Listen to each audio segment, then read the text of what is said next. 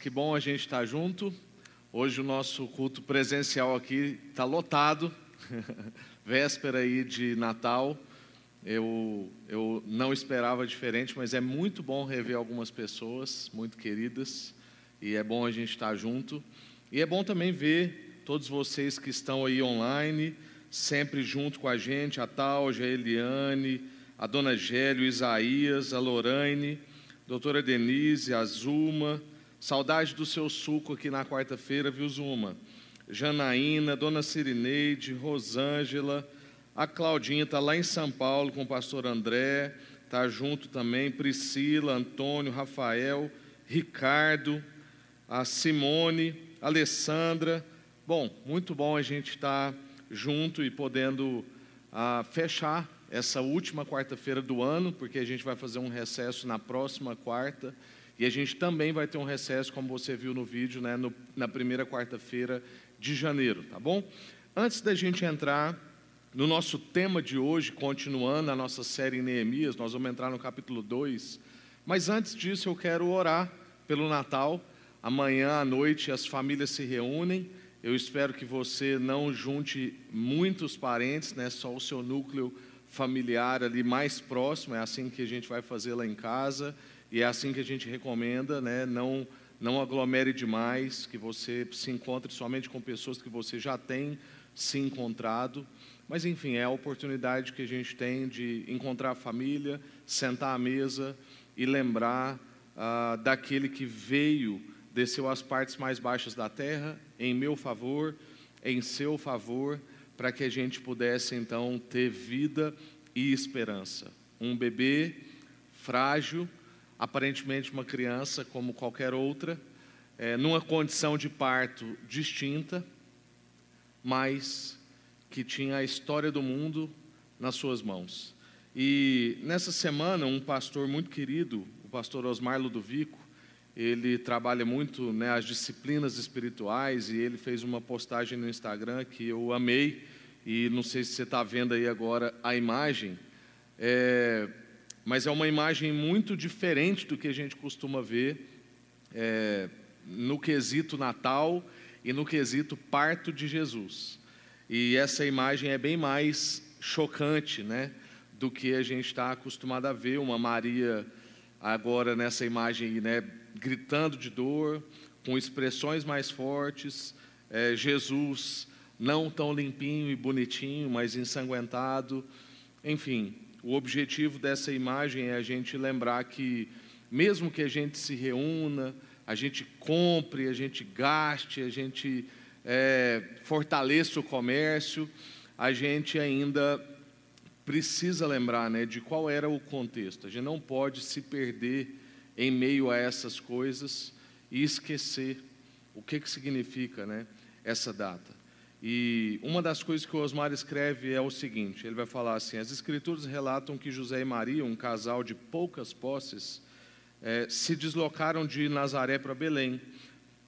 E ali era uma viagem de mais ou menos 100 quilômetros, mais ou menos 100 quilômetros a pé. Uma mulher grávida de provavelmente nove meses. 100 quilômetros, grávida, com dores, sem dormir direito alguns dias. Quem já teve grávida ou quem já teve esposa grávida sabe o que eu estou falando. Humor lá em cima, com certeza, e andando ali 100 quilômetros. Esse é o cenário. E aí as pessoas às vezes tentam retratar isso numa cena assim, de uma Maria plena, um Jesus bem bonitinho e um José sereno naquele momento do nascimento de Jesus. Mas essa imagem ajuda a gente a ter um pouco mais de realidade. E aí o Osmar vai dizer, né? O ambiente que eles estão é cercado de animais, um desconforto de uma palha mal cheirosa, sem água encanada. Jesus nasce de parto normal. Primeiro rompe a bolsa, começa as contrações, sem peridural, Maria grita de dor. José é o parteiro.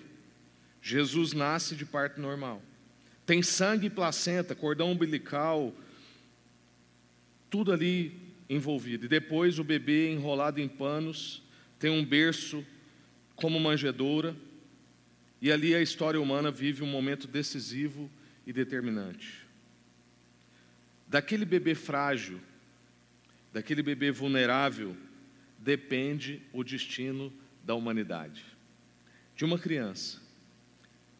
E aí ele faz uma, uma ponderação, que nesse ano de pandemia, que a gente vai ter um Natal sem glamour, sem poder reunir muita gente, sem fazer tudo que a gente gosta, provavelmente sem viajar para a praia que a gente queria, porque todo bom goiano, quando dá essa época, precisa ir para uma praia, sem fazer as coisas que a gente deseja, que a gente se lembre que também esse parto do nosso Senhor Jesus não foi com tudo que todo mundo sempre teve condição e que a gente também tem condição hoje. E que a gente não esqueça e não deixe escapar esse espírito do Natal, que a gente não ache que a gente está tendo pouco ou que não vale a pena então celebrar porque a gente não pode viajar ou a gente não pode aglomerar. Essa celebração não depende dessas coisas. Essa celebração acontece lembrando um cenário muito parecido com o nosso.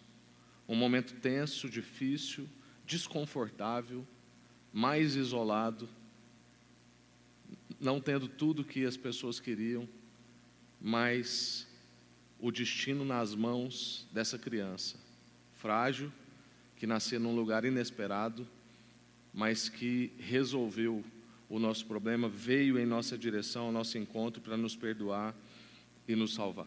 Amém? Vamos orar sobre isso, porque mesmo a gente continuando nossa série, a gente não pode deixar passar que amanhã é o dia que a gente aí reúne as famílias e dia 25 é o dia que a gente comemora essa chegada de Jesus até nós. Ele veio até nós. Não foi nós que fomos até ele. Nenhum de nós fez nenhum movimento em direção a Jesus. Ele veio a nós. E se ele não tivesse olhado para nós primeiro, nós nunca olharíamos para ele. Ele nos amou primeiro. Nós não merecemos nada. Graças a ele, ele nos encontrou. E é isso que a gente celebra amanhã e depois. Amém?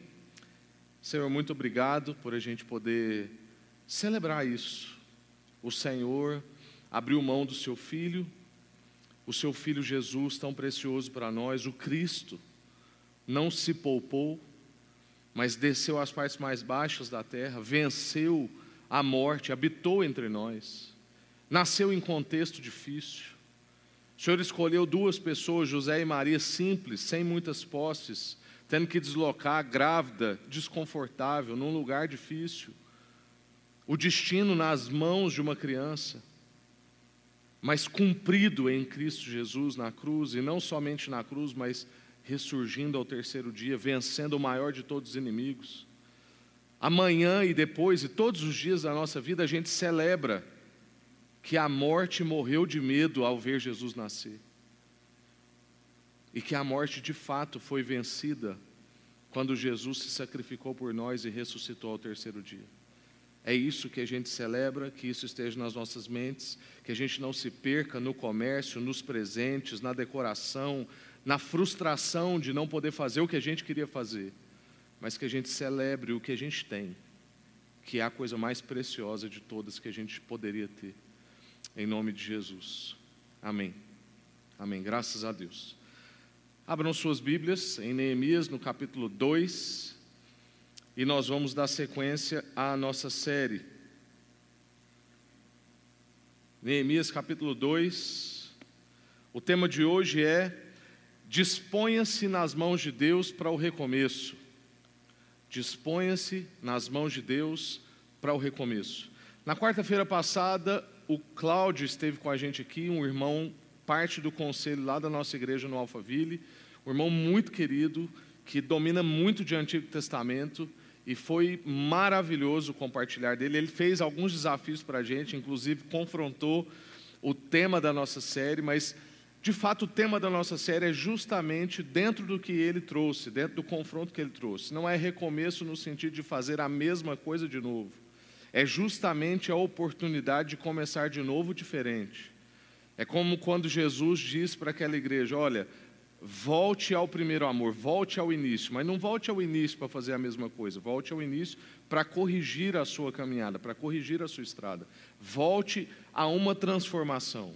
É como Jesus dizendo para Nicodemos: não tem jeito de arrumar isso aí que você é. Tem que nascer de novo, recomece. É isso, a gente quer recomeçar como quem entende que precisa começar de novo. É um recomeço não para fazer as mesmas coisas. O mundo não é o mesmo, nunca mais será o mesmo. As próximas gerações não serão as mesmas. Os meus filhos já estão privados do culto público há praticamente um ano. Eles não são mais os mesmos com relação à igreja. As pessoas, quando veem, às vezes, algum vídeo ou quando encontram pessoalmente, veem o quanto eles transformaram, o quanto eles cresceram. Nada é o mesmo. É recomeçar em um mundo novo. É começar uma reconstrução de um mundo novo. É isso mesmo, é buscar o que, que Deus tem para nós nesse novo. Então, para isso, o tema de hoje é: esteja disposto, esteja entregue, disponha-se nas mãos de Deus para esse recomeço, para o que Ele quer fazer, para o que Ele quer mostrar. Vamos ler então o texto de Neemias no capítulo 2, pega a sua Bíblia, ah, concentre-se comigo. Eu vou ler na versão NVT, então se você está aí no celular, você pode mudar a versão lá para NVT, que é nova versão transformadora. Eu tenho usado sempre essa versão, vocês devem ter percebido. É uma versão muito fluida para leitura, ajuda as pessoas a entenderem o texto e ela não mexe no contexto do texto, como algumas outras versões que às vezes facilitam, mas mexe muito na estrutura do texto. A NVT, uma versão muito segura, tá bom? No mês de Nisan, no vigésimo ano do reinado do rei Ataxerxes, eu estava servindo vinho ao rei.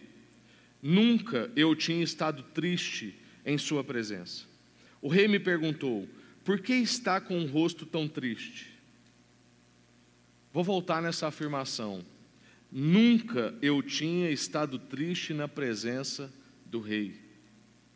Nunca.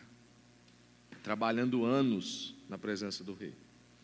Verso 2: O rei me perguntou: Por que está com o rosto tão triste? Você não parece doente deve estar profundamente angustiado. Fiquei com muito medo, mas respondi: O rei viva para sempre. Como meu rosto não estaria triste? A cidade onde estão sepultados meus antepassados estão em ruínas e as suas portas foram destruídas pelo fogo. O que você deseja que eu faça? perguntou o rei. Depois de orar ao Deus dos céus, respondi: Não responda sem orar. Depois de orar, ao Deus dos céus, respondi: Se lhe parecer bem, e se o rei for favorável a mim, seu servo, peço que me envie ajudar para reconstruir a cidade onde os meus antepassados estão sepultados. O rei, com a rainha sentada ao lado, perguntou: Quanto tempo você ficará ausente? Quando voltará? Respondi ao, respondi ao rei quanto tempo ficaria ausente, e ele atendeu ao meu pedido. Disse também: Se lhe parecer bem, gostaria que o rei me desse cartas para eu levar aos governadores da província a oeste do, rei, do rio Eufrates, com instruções para que eles permitam que eu viaje em segurança por seus territórios até chegar a Judá. Peço ainda que o rei me dê uma carta para levar a Asaf, administrador da floresta real, com instruções para que me forneça madeira. Precisarei desse material para as vigas das portas da fortaleza junto ao templo, para o muro da cidade e para minha própria casa. O rei atendeu a esses pedidos, pois a bondosa mão de Deus estava sobre mim.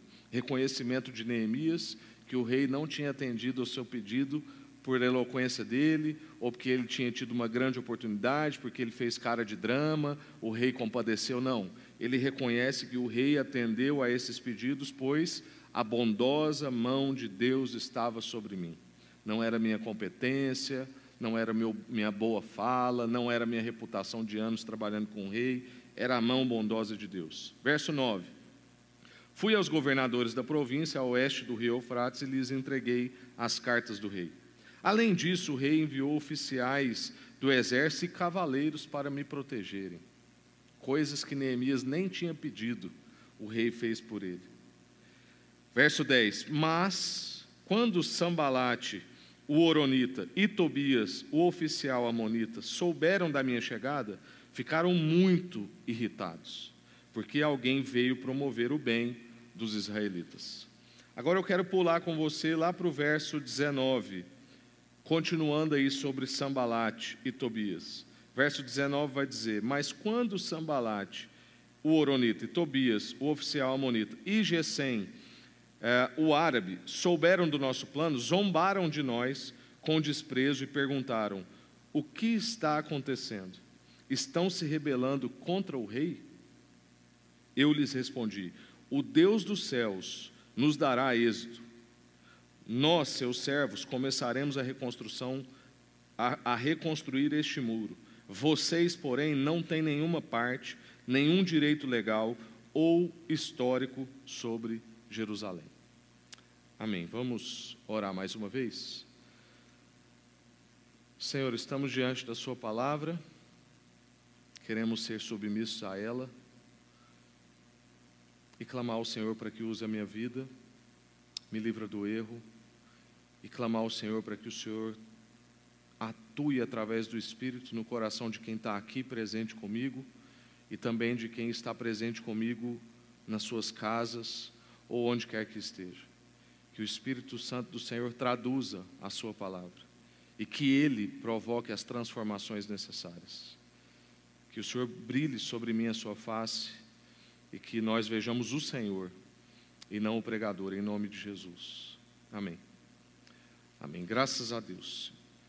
Irmãos, nós estamos então nessa série em Neemias, só recapitulando com você.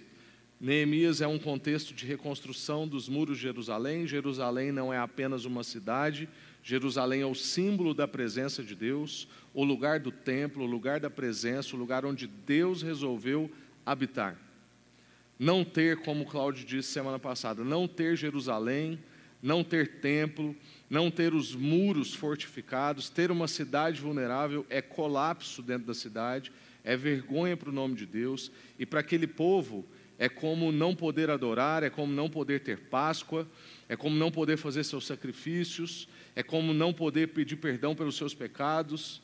São vários comprometimentos, não é simplesmente o muro de uma cidade que acabou e agora a gente precisa reconstruir. Tem várias questões simbólicas. Tem questões externas, como a gente ouviu semana passada, e tem questões internas acontecendo dentro daquelas pessoas. Uma sequência de frustrações. Não somente a questão dos muros, mas também a questão das pessoas em exílio. Neemias, por exemplo, é uma pessoa que nunca viveu em Jerusalém. Neemias nasceu no contexto de exílio. Neemias nunca morou, não conhecia aquelas pessoas. A gente vai chegar nesse ponto. Por que, que Neemias se envolve nisso? Uma cidade que ele nunca foi, um povo que ele nunca conheceu, um lugar que ele não foi criado. Neemias já nasce nesse contexto de exílio, ou seja, Neemias já é uma geração do sofrimento de um povo fora do seu contexto. É sobre isso que a gente está conversando, é esse contexto que nós estamos analisando. Eu queria trazer com a gente aqui hoje quatro posições, quatro coisas que a gente pode aprender sobre se dispor nas mãos de Deus para o recomeço. A primeira coisa, se disponha com excelência. Se disponha para o recomeço trabalhando com excelência, vivendo com excelência. Essa declaração que aparece aí né, nos no primeiro verso do capítulo 2 é algo impressionante, é algo impactante para nós. Neemias vai dizer: Eu nunca antes tinha parecido triste na presença do rei. Fatos que a gente pode perceber nesse trecho aí do verso 1 e do verso 2, que depois no verso 2 o rei pergunta, né, por que, que você está triste e tal. Primeiro fato, Neemias servia com excelência independente das suas circunstâncias. A profissão de Neemias era um cargo de confiança, mas isso não fazia com que ele não fosse um escravo. Ele não estava na sua terra, ele não tinha direitos, ele era escravo do rei, ele vivia um contexto hostil, porque ele não vivia dentro da cultura do seu povo, dentro da sua cidade, ele não vivia próximo aos seus parentes. E além disso, ele ainda vivia numa profissão de risco, porque o copeiro do rei, que é o que ele diz no final do capítulo 1 que ele é, é alguém que prova todos os alimentos e bebidas do rei, porque naquela época uma das estratégias para se derrubar um rei era envenenando a comida ou a bebida dele. Então, uma profissão de altíssimo risco. Era uma profissão de confiança, mas não era uma profissão nobre. Ele era escravo, ele estava em exílio, ele vivia uma condição longe do seu conforto, ainda que ele estivesse no conforto do palácio, mas longe do seu conforto emocional, longe dos seus parentes. E ele ainda tinha uma profissão de risco, mas mesmo assim, ele servia com excelência. E quantos de nós, às vezes, estamos lá num trabalho, ou então a gente pega uma tarefa aqui no contexto nosso da igreja, e aquilo não é muito o que a gente queria fazer, está meio desconfortável, talvez o ambiente está hostil, você está numa sala de universidade, só você é crente ali, as pessoas olham esquisito para você, você acha aquelas conversas estranhas, você está num ambiente da igreja, é festa de fim de ano, como a gente está agora, está todo mundo ali se entregando à bebida, existem flertes de pessoas casadas com outras, e você se sente um estranho naquele lugar. E aí por isso, às vezes, a sua excelência vai caindo, e você já não vai mais servindo na sua plenitude, com toda a excelência, com toda a paixão, e você vai caindo na produção, e você vai fazendo o corpo mole. Mas Neemias não, ele serve com excelência, independente da circunstância. Outro fato, Neemias tem um nível de empatia altíssimo. Porque, como a gente viu na, na primeira ou segunda reflexão que eu fiz, é, essa oração, foi na segunda reflexão, essa oração, esse tempo de jejum e oração de Neemias durou provavelmente entre três e quatro meses. E esse encontro dele com o rei aqui é depois desses meses. O que, que isso quer dizer para nós? É que mesmo depois de dias, semanas e meses, Neemias continua sentindo a dor do seu povo. Um nível de empatia alto. Neemias não quer correr da dor rápido. Neemias não é como a gente que acha que o sofrimento atrapalha a vida toda e por isso não encara o sofrimento. Neemias tem empatia, ele encara o sofrimento, ele sente a dor do outro, mesmo ao longo de dias, semanas e meses. Outro fato que aparece para nós aqui nesses versos: Neemias não fica choramingando pelos cantos e reclamando com as pessoas indiscriminadamente a respeito das suas questões e dos seus problemas. Isso não quer dizer que Neemias é uma pessoa solitária que guarda tudo para si, como a cultura de hoje e alguns filmes de Hollywood diz para nós que a gente tem que ser. Reprime tudo, finge que nada está acontecendo, engole o choro e encara a vida. Não, não é isso que Neemias está fazendo.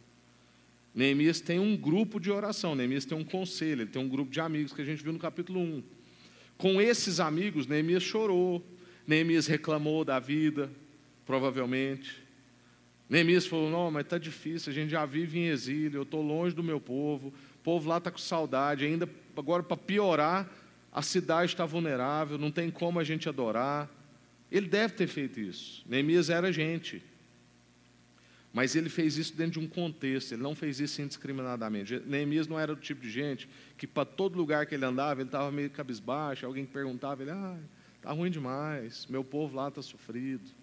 Não, o muro, não, não tem jeito de orar, não, não tem jeito de adorar, não, não tem jeito de ir na igreja, não, não tem jeito de abraçar, não, não tem jeito mais de tomar a ceia repartindo pão, pegando um no pão do outro.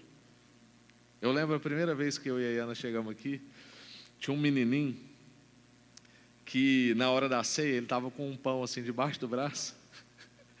Era uma criancinha. E aí ele passava nos lugares fazendo assim, ó, e repartindo com as pessoas.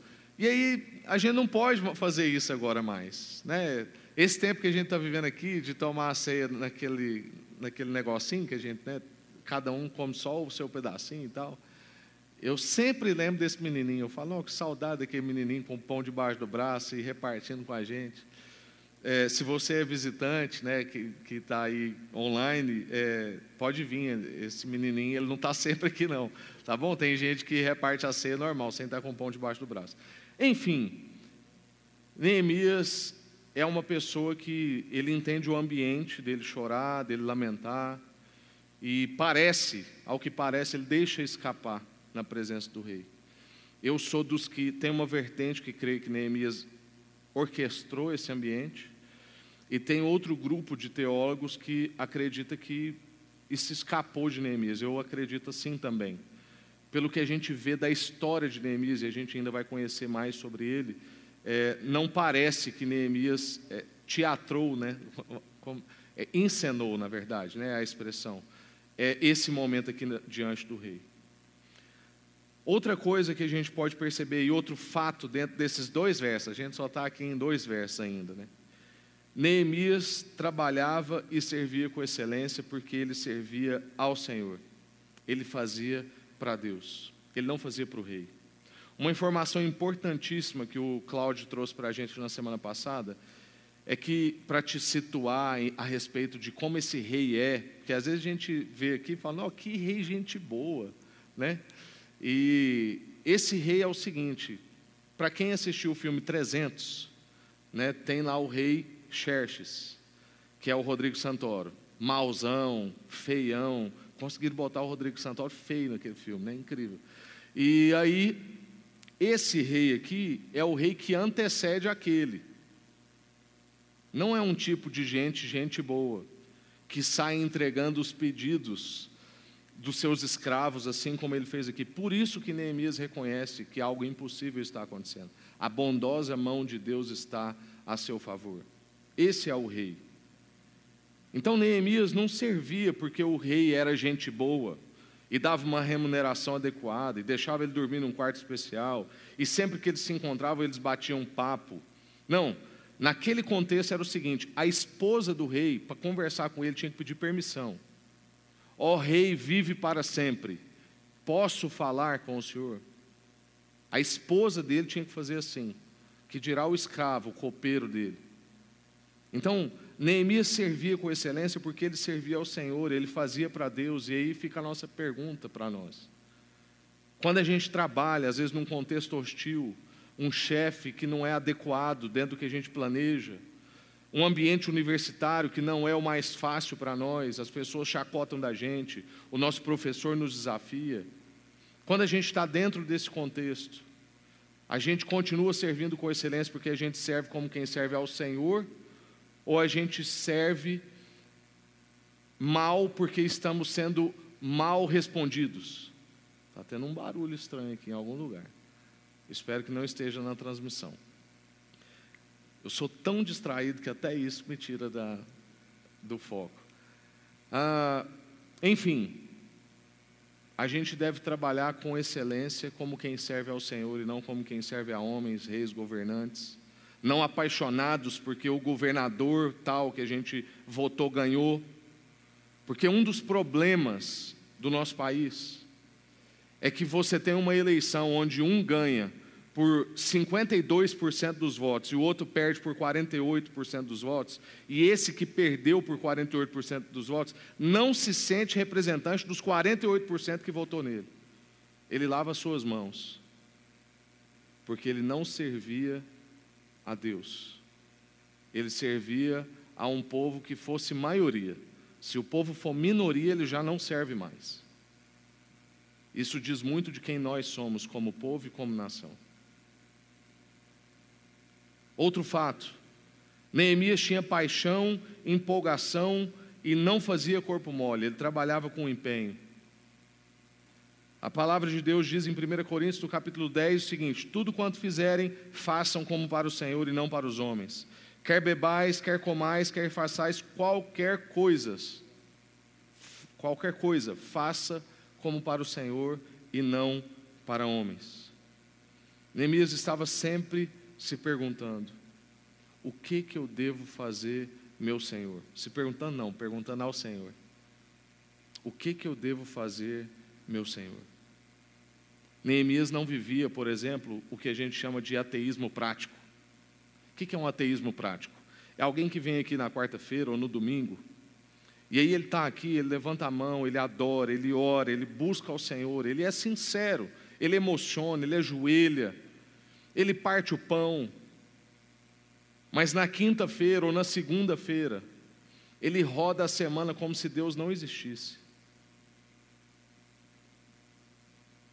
Essa pessoa vai dirigindo a sua vida sem consultar ao Senhor, sem fazer essa pergunta de Neemias: o que, que eu devo fazer, Senhor? Quais são as pessoas que eu devo abençoar hoje? Como é que eu devo entregar as minhas respostas hoje?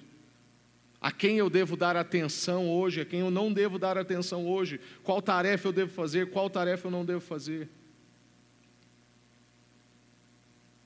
Que a gente não viva no ateísmo prático, como quem adora dia de culto ou dia de pequeno grupo, mas na semana vive a vida como se Deus não existisse. Porque se você faz isso, você é um ateu prático. Que a gente possa fazer essa pergunta a todo momento. E esse primeiro ponto, então, eu quero encerrar fazendo perguntas para nós. Nós estamos procedendo como Neemias procedeu? Colocando Deus em primeiro lugar e os outros em segundo lugar e nós mesmos em último lugar. Porque via de regra é assim, a gente coloca a gente em primeiro, as pessoas em segundo e Deus depois, se der tempo. Mas Neemias não, ele põe Deus em primeiro, os outros em segundo e ele por último. A gente age de modo desinteressado, não buscando facilidades ou vantagens pessoais, mas simplesmente tendo como ocupação amar e servir ao Senhor. A gente tem como ocupação servir ao próximo. A gente tem como ocupação deixar que Deus cuide de nós.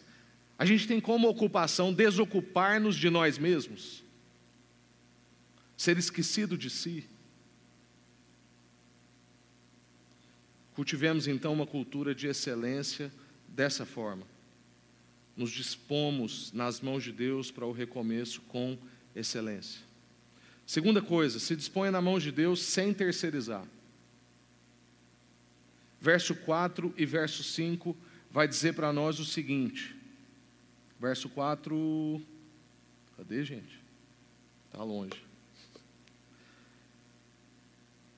O que você deseja que eu faça? perguntou o rei. Depois de orar ao Deus dos céus, eu respondi: Se lhe parecer bem, e se o rei for favorável a mim, o seu servo, peço que me envie ajudar para reconstruir a cidade onde meus antepassados estão sepultados. Sem terceirizar, assumindo a responsabilidade. Neemias tem um profundo senso comunitário. Ele tem noção da herança de fé. Ele não nasceu naquele lugar, como a gente falou, não morou naquele lugar, não foi criado naquele lugar, mas ele conhece as suas raízes. Ele sabe que ele e aquele povo estão ligados pela fé. E ele sabe que isso vale mais até do que sangue. E olha que ele nem sabia ainda do sangue de Jesus, que hoje a gente sabe e que nos liga. Ele tem consciência dessas raízes, ele sabe que eles estão ligados pela fé, ele sabe que faz parte de um mesmo povo, o povo de Deus. Neemias então assume a responsabilidade dentro do seu tempo, assume a responsabilidade e um compromisso com a sua geração. É um tempo ali de crise, um tempo de cansaço, um tempo de escassez e de sofrimento, muito parecido com o que a gente vive. Cansados, sofridos, escassos, mas Neemias assume um compromisso com a sua geração. Ele não vai ser mais um no meio de todo mundo. Ele vai fazer a diferença. Ele assume a parte que é dele. Aos nossos olhos, Neemias não precisava se envolver. Ele estava bem no palácio. Tudo bem, ele tinha uma profissão de risco. Mas ele vivia bem, dormia bem, comia bem estava longe, não nasceu naquele lugar, não conhecia aquele lugar. Mas ele não somente se preocupa, como também se envolve. Neemias não terceiriza, ele se dispõe nas mãos de Deus sem terceirizar. Essa é a atitude para o recomeço. Estamos aí nas portas de um novo ano. Que a gente tenha essa atitude para o recomeço. Nos dispormos nas mãos de Deus sem terceirizar, sem vitimar, sem vitimizar, sem nos esquivar, que a gente tenha senso de comunidade, de herança de fé, que a gente assuma a responsabilidade não somente por nós, mas também pelo nosso povo.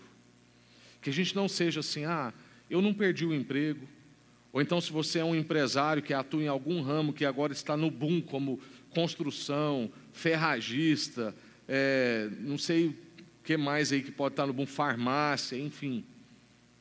Aí você fala assim: ah, eu estou bem. Tem vários irmãos e irmãs que não estão bem. Assuma a responsabilidade. Inclua eles na sua oração. Inclua eles na sua generosidade. Você recebeu mais do que você nunca imaginou nesse ano? Oferte mais do que você nunca imaginou ofertar. Tem gente precisando. Assuma a responsabilidade para além de si mesmo. Assuma pelo povo. Perceba pessoas ao seu redor, tenha empatia, sinta a dor das pessoas. Terceira coisa que eu quero que a gente aprenda hoje. Disponha-se nas mãos de Deus, confiando que Deus vai suprir. Verso 7 e verso 8. Disse também: Se lhe parecer bem, gostaria que o rei me desse cartas. Aí depois ele ainda pediu mais cartas para pegar então madeira. E aí o rei atendeu a todos os pedidos, e além disso, ele enviou cavaleiros para proteger, mais do que ele tinha imaginado. A gente já conversou aqui há duas semanas atrás sobre o fato do pedido de Neemias para o rei ser um pedido impossível. Neemias não era amigão do rei. Neemias era escravo. Escravos não têm direito. Neemias faz um pedido impossível. O contexto era tenso. Porque aparecer triste na presença do rei poderia ser assinar sua sentença de morte. Ele não tinha. Um escravo, gente, não tem o direito de ter emoções. Ele tem que estar sempre bem, servindo com um sorriso nos lábios,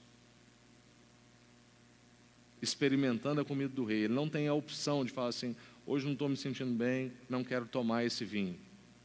Não. Ele estava ali num contexto tenso, difícil. E aí o pedido dele então era fora de questão. Além dele estar num contexto tenso, ele faz um pedido fora de questão. Não tinha direito. Basicamente ele não falava, porque a gente às vezes lê essa cena aqui e imagina assim: ah, pô, Neemias e o rei estavam ali sempre de papo. Como eu disse, a esposa dele tinha que pedir autorização para conversar com ele. Neemias servia em silêncio. Esse era o contexto. Mas nada é impossível para Deus. O rei dos reis tem nas mãos o coração do rei. A Bíblia vai dizer para nós que Deus tem nas mãos o coração do rei. O rei de todos os reis pode fazer o que ele quiser. Deus supre, Deus dá os recursos para a missão. Por quê? Porque a missão é dele. Deus não vai te dar os recursos porque é seu capricho, porque você quer se dar bem, porque você quer ganhar dinheiro, porque você quer ter o título. Deus vai te dar os recursos porque você está dentro da missão dele, você é parte da história que ele está contando e você tem um papel importante na história que ele está contando, e tudo isso diz respeito a ele, por isso ele vai te dar as condições e ele vai te suprir. Deus supre, Deus dá os recursos, então confie. Confie que Deus vai suprir você para o recomeço. Para tudo que você precisa para esse recomeço, Deus vai te suprir. Sempre foi assim. A gente viu isso na criação. Recentemente o pastor André compartilhou isso e o pastor Paulo Júnior também sempre gosta de lembrar isso para nós. Deus criou tudo e depois pôs o homem e a mulher. Deus não esperou a gente ter fome para depois sair correndo e criar comida. Não, Deus colocou todas as comidas e falou assim: pode ter fome. Porque é a fome que vem para dar sentido ao alimento, não é o alimento que vem para a fome. O alimento já estava lá. A fome vem porque o alimento já existe. Deus sempre supre, sempre foi assim. A gente viu isso na criação, como a gente acabou de dizer, a gente viu isso com Abraão levando Isaac e Deus proveu o sacrifício. Nós vimos isso em Moisés, que se achava incompetente, mas ele foi o, a pessoa que conduziu o povo de Deus. Nós vimos isso também em Josué e Caleb, jovens, inexperientes, mas fazendo o que Moisés, mais experiente, não pôde fazer, entrando na terra prometida. Nós vimos Deus suprir várias vezes antes de Neemias e depois de Neemias. Disponha-se nas mãos de Deus, confiando que Deus suprirá para o recomeço. E a quarta e última coisa, disponha-se nas mãos de Deus, ficando firme na resistência. Verso 9, verso 10 e verso 19 e 20, vão dizer para nós que tinham dois cidadãos. No verso 19 e 20 a gente vai ver que aparece um terceiro, um tal de Gesem, que era resistência, que era dificuldade, que era opressão na vida de Neemias e do seu projeto. Não é pelo fato de Deus te oferecer o suprimento, pelo fato de Deus responder ao impossível, pelo fato de Deus estar te abrindo portas e te entregando tudo o que você precisa, que você não vai ter resistências e nem dificuldades. Deus vai suprir a gente em tudo para o recomeço. E nós teremos dificuldades, resistências, sofrimentos. Encontraremos vários obstáculos no meio do caminho. Com a certeza de que Deus supre em tudo.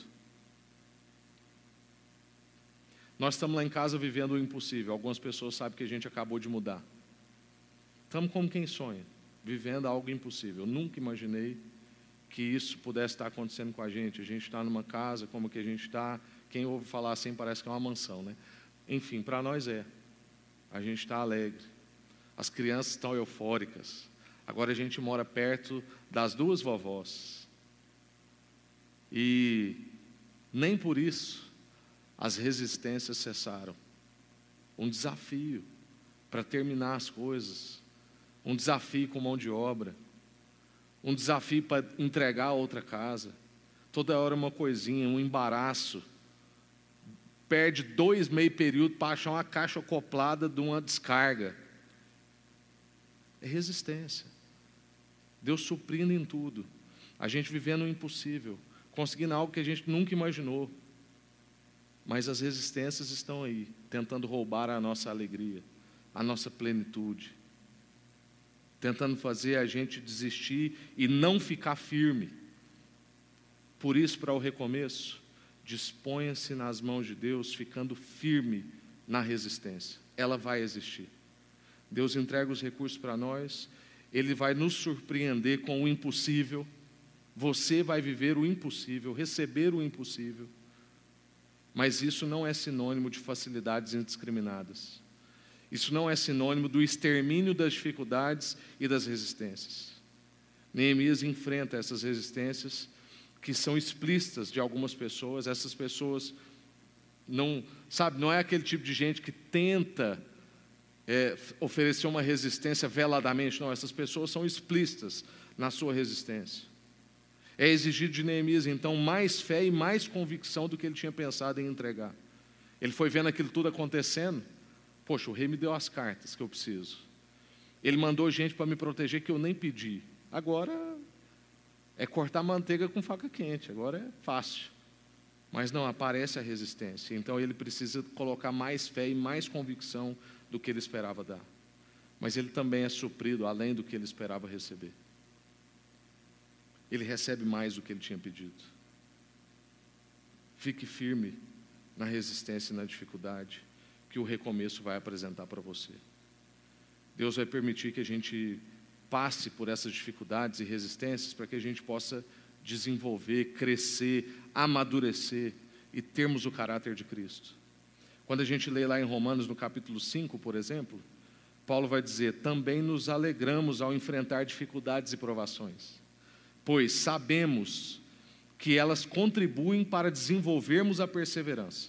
A perseverança produz um caráter aprovado, que é o caráter de Cristo. E o caráter aprovado fortalece a nossa esperança. E essa esperança não nos decepcionará, pois sabemos quanto Deus nos ama, uma vez que Ele nos deu o Espírito Santo para nos encher o coração com o seu amor. Então, as provações, as dificuldades, as resistências que a gente vai viver, elas são importantes para nos desenvolver, para fazer a gente ter perseverança, para que a gente tenha um caráter aprovado, que é o caráter de Cristo. Então eu te pergunto, como é que a gente vai passar por essa provação que a gente está vivendo? O nosso caráter está ficando mais parecido com o de Jesus? Estamos aí há nove, dez meses de pandemia. Nós estamos murmurando mais, nós estamos mais cansados só. Ou a gente foi aperfeiçoado, a gente foi desenvolvido, as nossas virtudes foram manifestadas e nós estamos ficando mais parecidos com Jesus. Nós estamos aumentando em perseverança ou a gente só está aumentando em reclamação? E para concluir, eu preciso dizer que Neemias é fera demais, mas Jesus supera tudo isso. Neemias é um tipo de Cristo, mas Jesus foi mais excelente. Jesus não terceirizou também e assumiu toda a responsabilidade. Jesus confiou que o Pai proveria no momento mais inimaginável. E Jesus ficou firme na resistência. Neemias tipifica Cristo.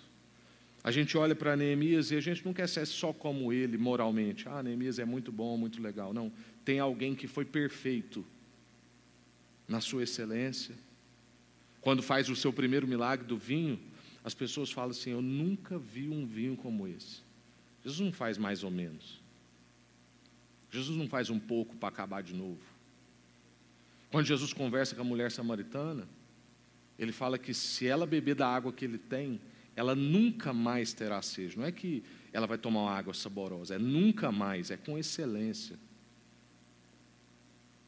Quando Jesus olha para nós, caídos, rejeitamos Ele, mas Ele assume toda a responsabilidade, não culpa ninguém. Ele não olha e fala assim: é culpa desse povo. As pessoas o rejeitam fisicamente na história quando ele desce aqui, e mesmo assim ele continua assumindo toda a responsabilidade. Ele fica firme nessa resistência. E no momento em que ele pensou que o pai tinha abandonado ele, ele continuou firme, crendo que o pai ia suprir porque o Pai sempre supre em todas as coisas. E nós agora estamos em Cristo, nós estamos nesse que é o perfeito, por isso nós também podemos nos dispor nas mãos de Deus, com excelência, sem terceirizar, confiando que o Pai vai prover tudo no momento necessário e ficando firmes na resistência. Amém? Graças a Deus. Vamos orar. E eu pedi para o Bruno né, é, é, cantar de novo aqui o Renova-me, Senhor Jesus, para que a gente possa clamar isso mesmo. É final de ano, um ano que foi muito duro, um ano muito difícil. Vários de nós estamos muito cansados. Precisamos de um renovo para o recomeço. Eu quero me dispor nas mãos de Deus e eu quero te convidar a se dispor nas mãos de Deus. Mas eu acho que a gente precisa cantar essa oração, pedindo para que Deus renova, renova a gente. A gente não quer ser igual, a gente quer recomeçar. Renova-me, Senhor Jesus, já não quero ser igual. E tudo que há dentro de mim precisa ser transformado. Eu quero ser desenvolvido, aperfeiçoado. Eu quero que esse momento difícil, essa resistência, essa dificuldade, essa coisa inimaginável que a gente nunca pensou que a gente passaria, inédito na, nova, na nossa geração. Que isso não seja em vão na nossa vida, que a gente não passe por isso só como quem tem o ônus disso, mas que a gente passe por isso sendo aperfeiçoado, sendo amadurecido, sendo desenvolvido e tendo um caráter mais parecido com o de Jesus. Por isso, cante essa oração, para que a gente comece um novo ano renovados para que a gente encare o recomeço com o renovo do Senhor e nos dispondo na mão dele. Em nome de Jesus. Amém.